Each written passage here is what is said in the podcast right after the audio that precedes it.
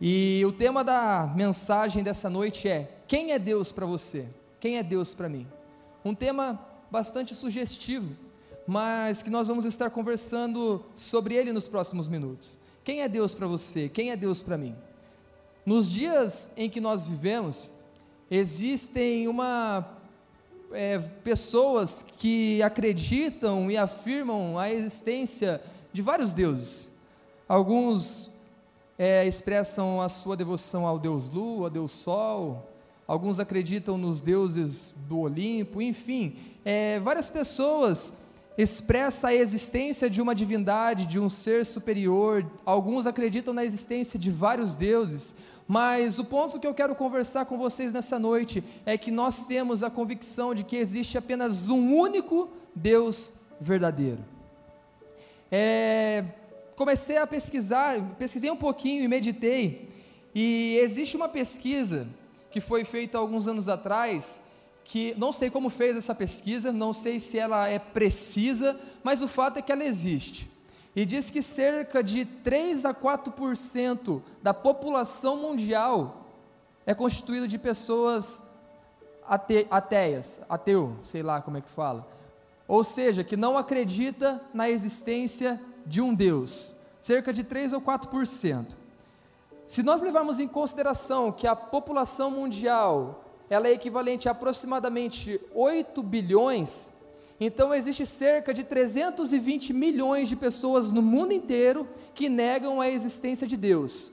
Por outro lado, existe aproximadamente 7 bilhões 680 milhões de pessoas que afirmam que existe um Deus. Mas a grande questão não é afirmar e declarar que existe um Deus, a grande questão é qual é o Deus que eles acreditam. Qual é o Deus que essas pessoas afirmam servir, afirmam confiar? Quem é o Deus dessas 7 bilhões 680 milhões de pessoas que têm certa devoção a alguma entidade superior?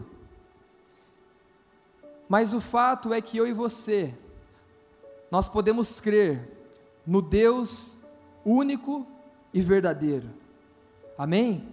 E isso é maravilhoso. E é sobre esse Deus que nós precisamos diariamente estar anunciando, estar pregando, estar realmente declarando ao mundo que Ele é único, que Ele é verdadeiro, que Ele é poderoso.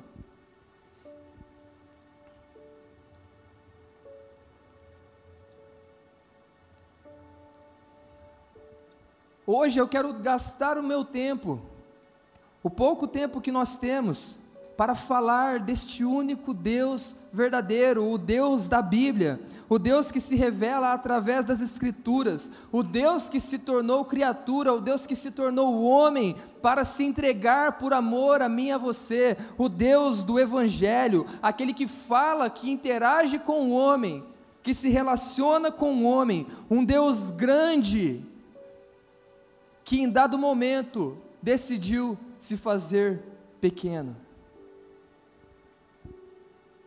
E eu quero já deixar claro quais, qual é a, a, a, é, a minha intenção nessa noite.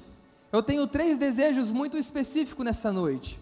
Primeiro, eu quero celebrar com vocês, eu quero juntamente com vocês lembrar as características, a grandiosidade, o poder do Deus a quem nós servimos. Logo em seguida, eu quero conversar rapidamente com vocês sobre dois dos atributos, duas características de Deus que têm falado muito forte ao meu coração nesses últimos dias. E por fim, o desejo do meu coração é que nós possamos ser tomados de profunda adoração, que nós possamos ser tomados de profundo conhecimento acerca de quem é Deus para mim e de quem é Deus para você, e não qualquer Deus, mas o único Deus verdadeiro o Deus da Bíblia, o Deus do Evangelho, o Criador de todas as coisas. Amém? Para começar, quero ler com vocês Gênesis capítulo 1, versículo 1 e 2.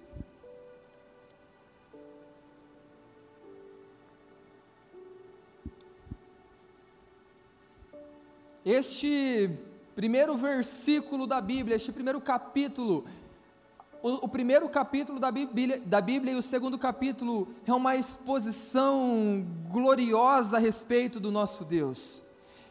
E esse texto ele começa assim, Gênesis capítulo 1, versículo 1 e 2. No princípio criou Deus os céus e a terra. Era a terra sem forma e vazia, havia trevas, e o espírito de Deus pairava sobre a face das águas. No princípio Deus criou os céus e a terra. A terra era sem forma e vazia o Espírito de Deus pairava sobre a face do abismo, sobre a face das águas.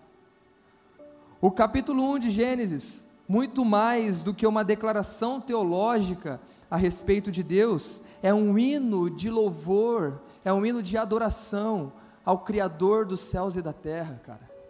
Se nós compreendermos a preciosidade que se encontra apenas nesses dois primeiros versículos, nós devemos ser tomados em adoração, nós devemos ser tomados por um desejo único de glorificar e adorar o nosso Deus. Começa dizendo: No princípio Deus criou os céus e a terra. E a primeira coisa que nós aprendemos aqui é que o Deus a quem nós confiamos, o Deus a quem nós servimos, ele é autoexistente, ele não foi confeccionado, ele não foi criado, mas ele já existia antes que qualquer outra coisa existisse. De eternidade a eternidade, ele é Deus, ele é poderoso, ele é grande, ele é autoexistente. Aqui o livro começa dizendo não como Deus foi criado, mas como soberano Deus criou todas as coisas. Então, nós vemos já nesses primeiros versículos que ele é autoexistente, que ele é, que ele já existia, que ele já estava antes de todas as coisas, que ele é eterno, pois não há menção do início dos dias de Deus, nós apenas, apenas sabemos e temos a convicção de que ele é o que é.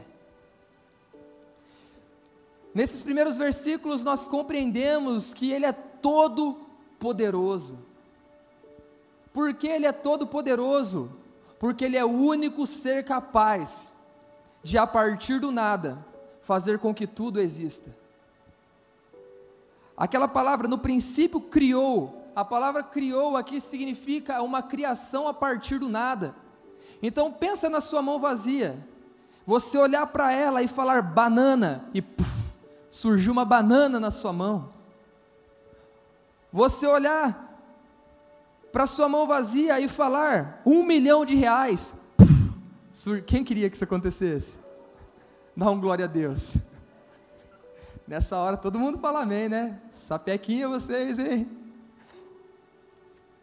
Mas o fato é que o nosso Deus, Ele é grande em poder, Ele é todo poderoso e a partir do nada Ele criou todas as coisas. O versículo 1 e 2 de Gênesis, ele deixa explícito de que o nosso Deus é criativo, de que o nosso Deus ele é o criador. O único Deus verdadeiro é o criador de todas as coisas. Também nós podemos perceber já nos primeiros capítulos, dos primeiros versículos de Gênesis, é que o nosso Deus, ele é único, mas ele é três. Nós vemos que na criação o Verbo de Deus, a palavra de Deus estava presente, Cristo. Nós vemos que o Espírito pairava sobre a face das águas, e nós vemos que o Pai estava constantemente liberando da sua voz de governo e dizendo: haja luz, haja isso, haja aquilo. Então nós vemos também que o único Deus verdadeiro, ele é único, mas ele se representa e se apresenta através de três pessoas: Pai, Filho e Espírito Santo. E Gênesis 1 e 2, o capítulo 1 de Gênesis inteiro, eu só li 1 e 2, mas o capítulo inteiro, ele está implicitamente fazendo uma defesa e rejeitando a existência e o ponto de vista de que haja qualquer outro Deus. Porque Deus, ele criou a luz e ele criou os luminares sol, lua. Então, como que lua e sol podem ser Deus se foram criados pelo único Deus verdadeiro? Rejeita aquela visão de que exista deuses que estão lutando, brigando por poder e até mesmo casando e gerando filhos, como são os deuses gregos que nós observamos na mitologia. Deus não está em uma disputa de poder, porque Ele é o Criador, o Eterno, o Poderoso, aquele que está acima de todas as coisas.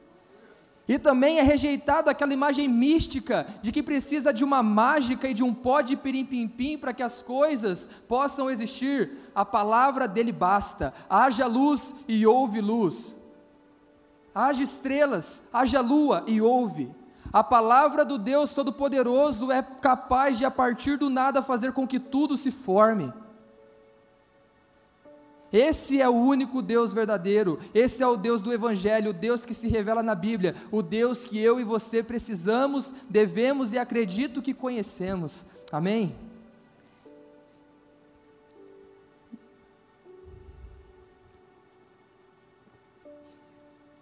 Poderíamos ficar falando sobre muitas coisas, mas um outro detalhe que eu quero abordar sobre esses dois primeiros versículos da Bíblia é que o Deus da Bíblia, o Deus a quem servimos, o único, eu vou falar isso a pregação inteira, porque, como disse, é uma, é uma repartição do meu coração, é aquilo que tem queimado, é aquilo que tem realmente envolvido meus momentos de oração nesses últimos, nesse último mês. O único Deus verdadeiro, Ele é o Deus que coloca em ordem todo o caos. A terra, ela era sem forma e ela era vazia. Ela era improdutiva e desabitada. E Deus começou a organizar, a arrumar todo esse caos e transformou nesse mundo e nessa criação organizada que nós vemos. Os mares bem limitados, os pássaros voam, os peixes nadam. E o ápice da criação, ele planta um homem e uma mulher, para que eles possam então administrar e cuidar dessa bela criação. O nosso Deus, então, é um Deus de ordem, um Deus que coloca a ordem e todo o caos existente. Ele bradou: haja luz no meio do caos, e houve luz. E a partir dali, então, ele continuou a sua obra. E eu quero abrir um parênteses aqui e ser um pouco mais prático. E, se, é, e conversar com vocês a respeito dessa verdade, de que se o Deus Criador de todas as coisas, Todo-Poderoso, que eu e você confiamos, Ele colocou em ordem todo o caos que existia numa terra sem forma e vazia. Você não pode acreditar que Ele não seja capaz de colocar em ordem todo o caos da minha e da sua vida. Então, independente do que eu e você temos passado, nós estamos aí no setembro amarelo, aonde se faz a defesa, onde se faz que as pessoas não cheguem a esse ato extremo. E o fato é que todos que chegam a esse ato extremo, extremo é porque se encontram em profundo caos um caos interior para que chegue a, a, a esse ponto de tirar a própria vida porque ela acha que chegou ao ápice do sofrimento e que a partir dali não tem mais jeito. Mas Deus em Gênesis 1 bradou: haja luz, e essa luz nunca mais se apagou, e ela continua a brilhar através da pessoa de Cristo. Então não há caos na sua vida que a luz de Jesus não possa trazer ordem, cara. E que essa verdade possa estar inundando o seu coração, porque possa, pode ter pessoas aqui que talvez pensem que a sua vida está um caos. Então que nessa noite você ouça a voz do Pai dizendo: haja luz e que todo o caos seja colocado em ordem no nome de Jesus.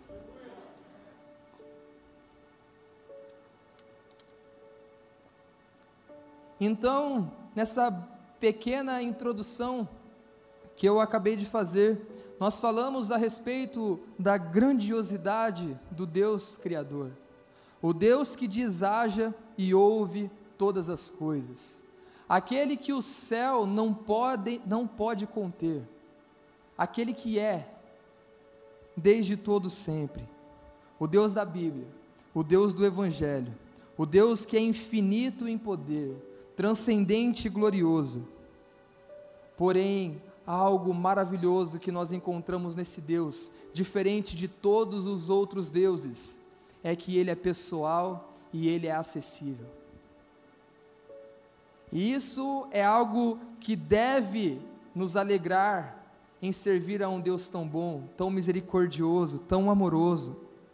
Ele é um Deus que, apesar de estar no céu, e algumas pessoas pensarem que ele está tão distante, eu quero dizer para vocês que ele é um Deus que está perto. O propósito de Deus em criar o mundo não foi fazer um show de exibicionismo do seu grandioso poder, mas o propósito de Deus em criar o mundo foi preparar um lugar para que ele e sua criação pudesse se relacionar. E uma outra coisa que nós, como seres humanos, nós, como criação de Deus, precisamos compreender é que Deus não criou o, o, o homem para o, para o planeta, Deus não criou o homem para a terra, mas Deus ele criou a terra para o homem.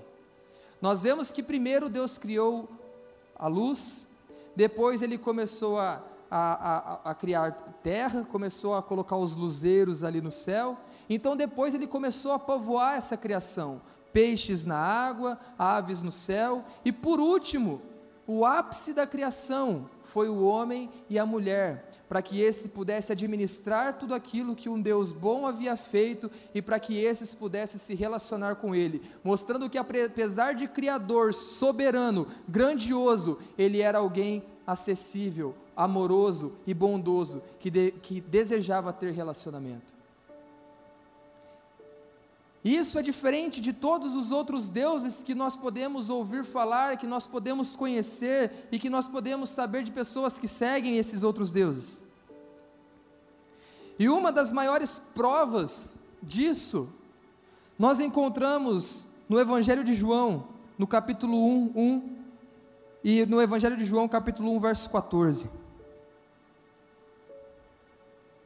A maior prova de que, apesar de grande, poderoso, eterno, e de que Ele é pessoal, nós vemos aqui no Evangelho de João.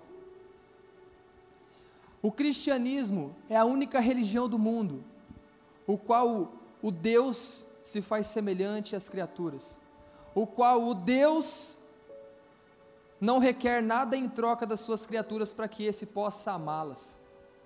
Não existe outro Deus como o único Deus verdadeiro que nós encontramos nas páginas das Escrituras sagradas. Aquele que, apesar de soberano e poderoso, se fez semelhante às criaturas, se entregou em amor por essas criaturas, para que essas pudessem viver a eternidade com Ele.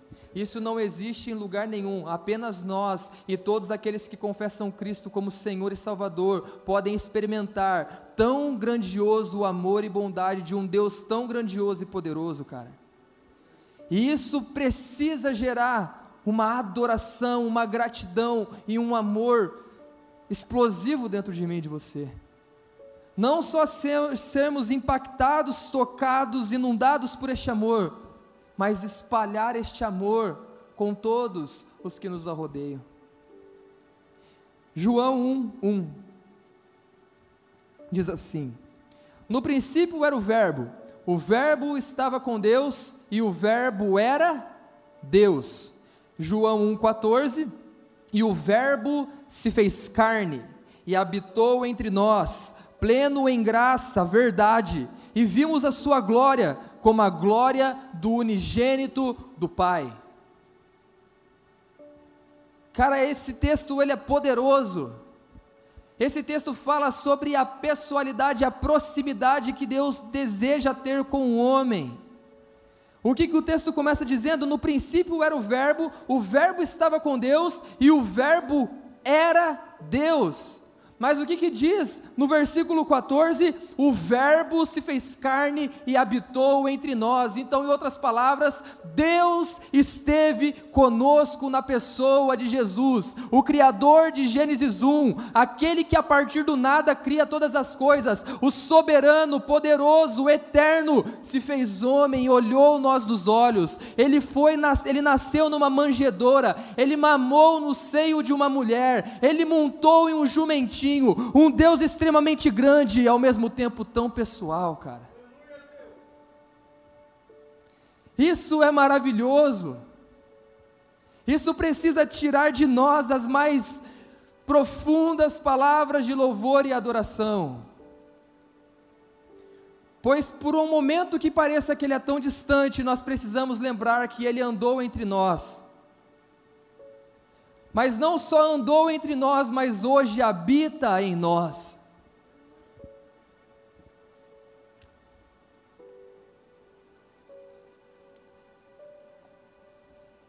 Sabe, eu compreendi muita, várias coisas durante esses últimos três meses que eu me tornei papai.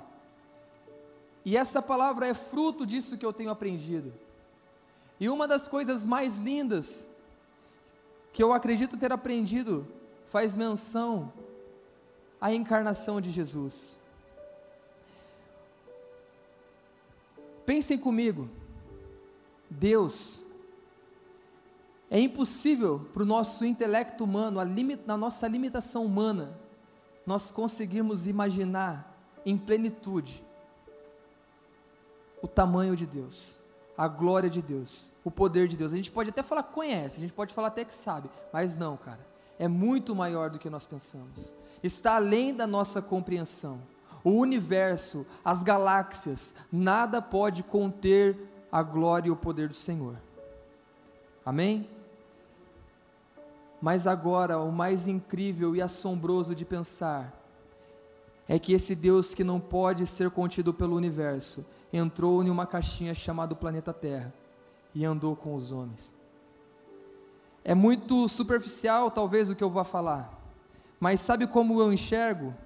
Como eu, sendo adulto, sendo maduro, sabendo ler, escrever, dirigir, grande, talvez poderoso, perto de uma criança recém-nascida, um bebezinho que não consegue compreender esse monstrão que às vezes está diante dele.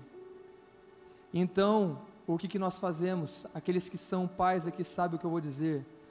Nós nos ajoelhamos, nós nos deitamos ou nós levantamos essa criança para que ela possa olhar nos nossos olhos. Nós nos fazemos imaturos, fazendo aquelas carinhas de ai, fala com o papai, bebezinho lindo. Nós regredimos quase 20 anos de vida para que nós possamos nos comunicar e nos tornar acessível para aquela criança. Nós estamos conscientemente nos fazendo pequenos para que aquele pequenininho possa compreender que eu sou pai e desejo me relacionar com ela. E quando eu comecei a pensar nisso, foi a mesma coisa que o nosso Deus fez. Tão grande, se fez pequeno para que nós, na nossa mentalidade pequena, pudéssemos compreender o como Ele é grande e desejava se relacionar conosco. A encarnação de Jesus é a grande prova de amor, de que além de ser poderoso e grandioso, Ele é pessoal e amoroso, que deseja ter acesso ao meu e ao seu coração, cara. Nós somos amados, e a prova de amor é Deus se deu por amor a nós. Ele esvaziou de si mesmo. A boa notícia do Evangelho é essa: o Deus que se fez homem habitou entre nós, morreu na cruz, se fez acessível para que eu e você pudéssemos ser salvos e libertos do nosso pecado, da nossa maldade. O Pai que resgatou os filhos. Isso é forte demais. E isso faz parte do que eu disse dos dois atributos de Deus, que na verdade engloba vários outros e que tem queimado no meu coração. E esses atributos é justamente a soberania, que fala da sua grandiosidade, do seu poder, mas também do seu amor e da sua pessoalidade. Não sei se todos viram, mas eu postei um texto é, no Instagram essa semana falando um pouco sobre isso e eu quero ler com vocês para dar continuidade. A Bíblia está constantemente demonstrando que Deus é soberano, que Deus é grande, que Deus é poderoso. Mas a Bíblia está constantemente demonstrando que Ele é amoroso, que Ele é pessoal e que Ele deseja se relacionar com seus filhos. E é isso que tem invadido meu coração nessas últimas semanas. E o texto, vou estar lendo, peço que vocês tenham paciência e prestem atenção. Tem tudo a ver com a mensagem, com aquilo que eu estou falando e são as experiências que a paternidade tem me proporcionado. Hoje acredito mais do que nunca que a paternidade é uma das formas mais poderosas de compreendermos melhor o coração e alguns dos atributos comunicáveis de Deus. Apesar de nossa natureza pecaminosa limitar o nosso conhecimento do amor do Pai, sem dúvida alguma, ao vivermos a paternidade na pele, nossa experiência e compreensão aumenta expressivamente. Há três meses atrás, ao me deparar com o pequeno Pedro, um versículo saltou em meu coração. Deus amou o mundo de tal maneira que entregou o seu único filho. Uau! Que amor é esse? Esse versículo veio como uma bomba, pois compreendi um pouco mais do amor com o qual Deus nos amou, a ponto de sacrificar seu filho pelos seus. Meu Deus, que amor é esse? Como Pedro no meu colo e um sentimento inexplicável, talvez o amor ágape mais sincero que pude sentir, imaginei. Jamais me sacrificaria esse bebê por qualquer pessoa, quanto mais um pecador. Percebi como somos egoístas. Contudo, temos um Pai doador e generoso que não mediu consequências para ofertar o melhor em nosso favor. Após alguns dias, as primeiras dores, os primeiros choros e dificuldades do Pedro despertou uma nova sensação em mim daria tudo para estar em seu lugar, sentir a sua dor, chorar o seu choro e aliviar sua dificuldade. Logo me lembrei o cordeiro foi sacrifício perfeito em meu lugar, aliviou a minha dor, enxugou e chorou as minhas lágrimas e resolveu o meu problema, o pecado. Ele sabe o que é se sacrificar por amor, e pude compreender um pouco mais sobre o desejo sincero de sacrifício por amor, ainda que eu não conseguisse fazer como desejava. Com dois meses após ser submetido a um exame tanto desconfortável, com o Pedro na minha frente, chorei e pensei: Deus é soberano, é grande, sabe de todas as coisas. Então senti o doce Espírito me confortando e revelando, porém também ele é pessoal e empático com os seus filhos. Ele sabe o que está passando, por isso está aqui chorando com você. E naquele momento compreendi mais profundamente que, apesar de ser grande Criador do universo, ele também é o Pai de amor que consola o coração aflito dos seus filhos. Enfim, a paternidade desperta e gera em nós mais do caráter de Deus. E o texto que eu posso embasar tudo isso que eu acabei de ler, aquilo que eu escrevi, é Pai Nosso. Mateus capítulo 5, ver, Mateus capítulo 6, versículo 9, é, 9. Pai nosso que estás nos céus. Ele está nos céus. Não pode ser, os céus está falando a respeito de alguém que está num lugar alto, grande, espaçoso, um ser poderoso e transcendente. Mas o texto primeiro começa dizendo Pai, alguém que está perto, alguém que sente, alguém que deseja estar com o filho. E sabe, cara, essa experiência ela tem sido muito marcante na minha vida. A paternidade tem me ensinado muito a respeito desses dois aspectos da soberania e do amor. E, e cara, a Bíblia em João 3,16 fala, né? Deus amou o mundo de tal maneira. O evangelista, o apóstolo João, ele não encontrou uma palavra que pudesse expressar de fato o poder e a grandiosidade do amor de Deus. Então ele usa o termo tal maneira. E cara, eu comecei a compreender um pouco mais, talvez, dessa tal maneira de amar quando eu peguei o meu filho no colo pelas primeiras vezes, quando é, em algum momento teve a possibilidade dele ter uma, talvez uma doença no intestino, e esse tal amor, ele começou a queimar dentro de mim. Quando senti, quando, quando vi ali as suas primeiras dores, os seus primeiros incômodos, como eu gostaria de poder sentir aquela dor e tirar, remover aquele incômodo dele. Mas o mais precioso foi pensar que esse grande amor, essa tal maneira de amar essa criaturinha tão pequena, foi que apesar de Deus amar o seu filho com tal amor, ele sacrificou esse filho em favor de mim e de você. Que amor é esse, cara? O quanto amado nós somos, o quanto amados filhos de Deus são. Lembra que eu comecei dizendo sobre Gênesis? O Deus poderoso e soberano, então, ele se fez homem morreu por amor a mim e a você. Isso fala de dois atributos que parecem tão distantes, mas que estão tão próximos: soberano, grande e poderoso, amoroso, gracioso e misericordioso. E compreender essas verdades faz com que a nossa confiança aumente, faz com que o nosso desejo de adoração genuína aumente, faz com que a nossa esperança aumente, faz com que a última coisa que passe pela nossa cabeça é tirar a própria vida, porque nós compreendemos que Deus nos amou de tal maneira que entregou o seu filho para que nós tenhamos vida e não para que venhamos tirá-la. Vocês estão comigo? Estão comigo, gente? Glória a Deus. Outro texto que saltou no meu coração durante esses dias, alguns dias de aflição que eu e a Jéssica nós passamos ali sem saber se o Pedro estava bem ou não. Graças a Deus ele está bem, tá só deixando claro aí também para vocês. Mas não saber se ele estava bem gerava tanta aflição no nosso coração. E eu me lembrei de um texto muito precioso, quando Marta e Maria chegam a Jesus para dizer que Lázaro havia morrido. A Bíblia diz que Jesus chorou por Lázaro. Um Deus que chora, cara. Um Deus que chora. O que o choro de Jesus estava dizendo ali naquele momento? Nós precisamos nos lembrar que quando o irmão morre, é um momento de sofrimento, quando alguém que nós amamos morre, é um momento de sofrimento. E em meio ao sofrimento, o Deus que se fez homem, ele chorou. Poderoso, grandioso, suficiente em si, soberano, porém empático. Ele está disposto e ele sabe o que é ver a dor do próximo.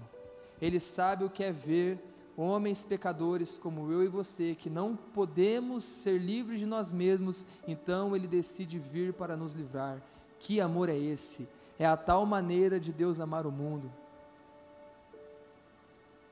Como falei para você, nessa noite, o que eu mais fiz aqui foi abrir meu coração e compartilhar aquilo que Deus tem construído dentro de mim.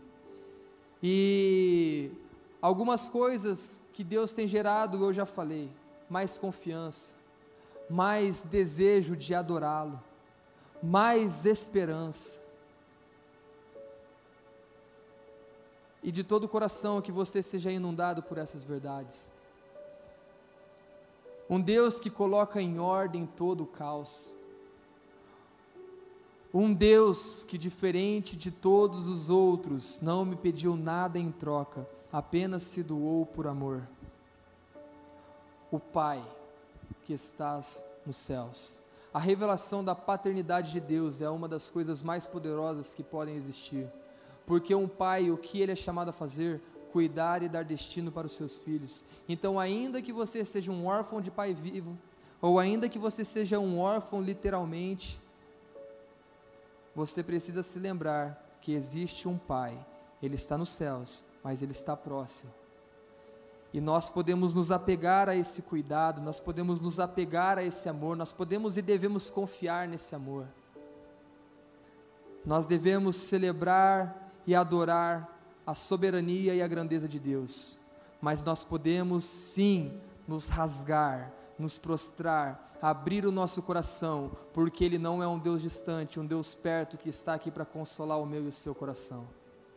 Queria que o pessoal do louvor pudesse estar chegando aí. E eu queria terminar esse momento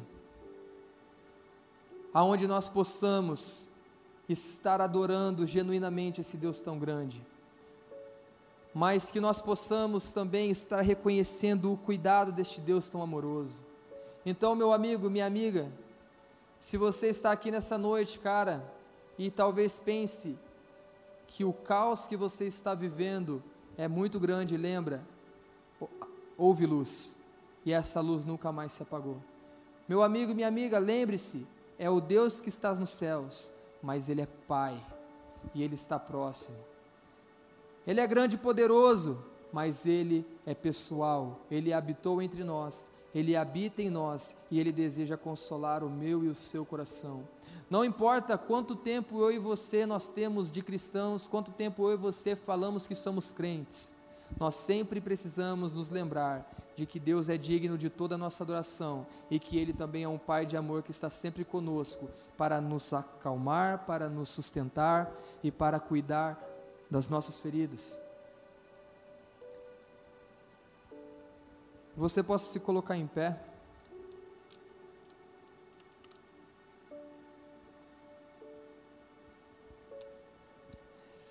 Feche seus olhos, por favor.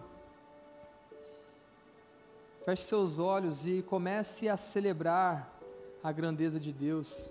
Comece a celebrar a grandiosidade deste Deus Criador, soberano, o único Deus verdadeiro, o Deus do Evangelho, o Deus da Bíblia, o Deus o qual eu e você servimos. Coloque o seu coração diante dele se há feridas que precisam ser saradas, que precisam ser curadas. Coloque a sua vida, rasgue o seu coração diante dele. Se por algum tempo você não compreendeu o quão pessoal e amoroso ele é, eu não queria de forma nenhuma que fosse um momento onde você ficasse aí apenas como um telespectador mas que você possa agora responder a pergunta que eu comecei fazendo: Quem é Deus para você? Quem é Deus para você? Não fica olhando para mim que eu sou feio, cara. Pode fechar os seus olhos e ter um tempo precioso com Jesus. Nós te agradecemos, Pai pela tua palavra que foi ministrada nessa noite. Espírito Santo, nós pedimos para que o Senhor possa estar encontrando cada um desses corações, seja para revelar a sua soberania, seja para revelar a sua grandiosidade, o seu poder, ou seja para mostrar que é o Deus paternal que está presente em cada momento das nossas vidas, para mostrar que é o Deus pessoal que sabe o que é sofrimento, que é o Deus pessoal, que é empático e que se coloca ao lado daqueles que está sentindo dor. Pai, que se existem pessoas que a vida está em caos, que perdeu a esperança, que o Senhor coloque em, em ordem todo esse caos, que a luz do Senhor venha brilhar. Nós te agradecemos por aquilo que o Senhor falou conosco nessa noite, e que nenhum aqui, papai, possa ser apenas um espectador, mas que seja um participante ativo de tudo aquilo que o Senhor deseja, que o Senhor comunicou. Abre seu coração, cara.